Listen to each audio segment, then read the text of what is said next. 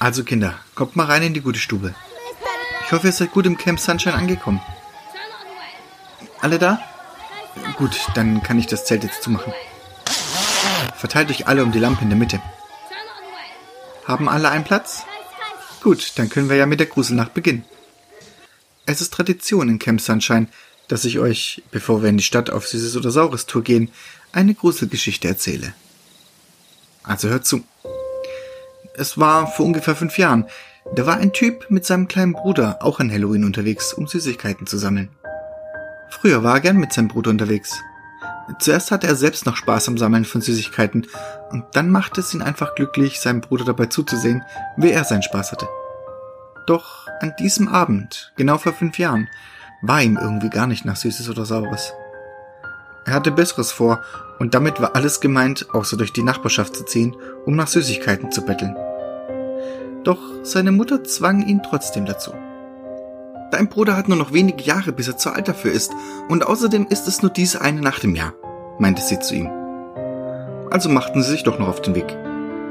Sein Bruder hatte schon ganz ungeduldig auf den Stufen vor dem Haus sitzend gewartet. Nach den ersten drei Häusern dachte er sich, dass er wieder nach Hause wollen würde, denn durch die Diskussion mit ihrer Mutter waren sie spät dran und die Süßigkeiten waren schon aus. Doch der Tatendrang seines kleinen Bruders war ungebrochen. Er wollte unbedingt weiter. Da kam ihm eine Idee. Es gab, entgegengesetzt der normalen Sammelroute, ein einzeln stehendes Haus. Den Kindern war es verboten, auch nur in die Nähe dieses zu gehen, der Besitzer solle wohl ziemlich creepy und verschroben sein und selbst die Erwachsenen hatten Angst vor dem Haus. Aber anstatt den ganzen restlichen Abend durch die Stadt zu laufen, dachte er sich, dass er seinen kleinen Bruder dorthin bringen könnte. Entweder würde er, da sonst kein einziges Kind dorthin ging, so viele Süßigkeiten bekommen, dass ihm die Zähne davon wegfallen würden, oder er würde den größten Schock seines Lebens bekommen und auf direktem Weg nach Hause wollen. Eine Win-Win-Situation. Also zerrte er ihn auf direktem Weg dorthin. Sein kleiner Bruder zierte sich zwar erst, da auch ihre Mutter ihm eingebläut hatte, dort nicht hinzugehen, aber er versprach ihm, dass er auf ihn aufpassen würde. Das Haus war ein klassisches Horror- oder Gruselhaus. Heruntergekommen, vertrockneter Rasen und ein abgestorbener Baum im Hintergrund. Auf mehrfache Nachfrage, ob es wirklich eine gute Idee sei, übernahm er das Klingeln. Als geöffnet wurde, stand ein Mann in schwarzem Anzug vor ihnen, den Blick nicht auf die beiden, sondern geradeaus ins Leere gerichtet. Er sprach ihn an, aber erst beim zweiten Mal reagierte er. Kein Wunder, wollten die Erwachsenen nicht, dass man zu diesem Haus ging. Der Kerl jagte einem einen riesigen Schauer über den Rücken. Doch was dann kam, ließ ihn seine Unterhose einnässen. Der Blick des Mannes ging nach unten, fiel auf seinen kleinen Bruder. Dann begann er zu lächeln. Aber es war kein normales Lächeln. Seine Mundwinkel gingen immer höher und höher, verzogen sich zu einer unnatürlichen Fratze, die durch den starren, leeren Blick noch weiter verstärkt wurde. Der kleine Bruder schrie und rannte davon, was er ihm gleich tun wollte, doch er war wie festgenagelt. Das Ding da vor ihm war doch kein Mensch. Es konnte einfach nicht menschlich sein, aber machte es das besser? Erst als sich der Arm des Dings erhob und sich nach ihm ausstreckte, löste sich seine Starre.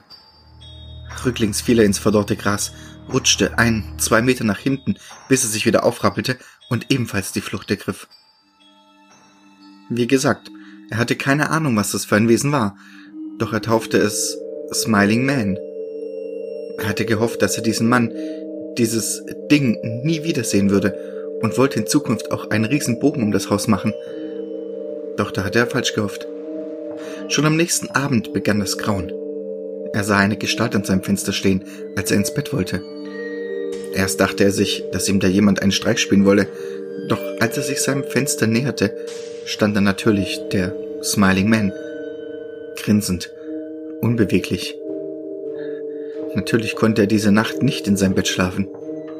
Er verkroch sich mit einem Messer unter den Küchentisch und verbrachte dort die Nacht. Auch die nächsten Tage sah er ihn immer wieder an einer Ecke stehen, hinter einem Busch hervorblicken oder hinter einem Regal im Supermarkt, wie er ihn beobachtete. Irgendwann war er sich sicher, es mussten mehrere sein. Er sah sie irgendwann in so kurzen Abständen, dass es unmöglich immer der gleiche sein konnte. Smiling Man. Und ihm wurde irgendwann klar, was sie von ihm wollten. Nicht ihn wollten sie. Das Wesen hatte an Halloween nicht ihn angesehen und begonnen zu lächeln, sondern seinen kleinen Bruder. Ihm wurde ebenfalls bewusst, warum die Erwachsenen nicht wollten, dass ihre Kinder in die Nähe des Hauses gingen. Die Smiling Men waren dort gefangen gewesen, weggeschlossen, damit sie keinen Schaden verursachen konnten. Er hatte sie freigelassen. Er war dafür verantwortlich, dass sie jetzt frei herumliefen. Doch ich liebe meinen Bruder und würde ihn ihn nie freiwillig überlassen. Ich habe mich mit ihnen geeinigt. Jedes Jahr bringe ich ihnen eine Handvoll Kinder und dafür lassen sie uns das restliche Jahr in Ruhe. Also habe ich vor fünf Jahren dieses Camp hier gegründet. Oh, Sie sind da.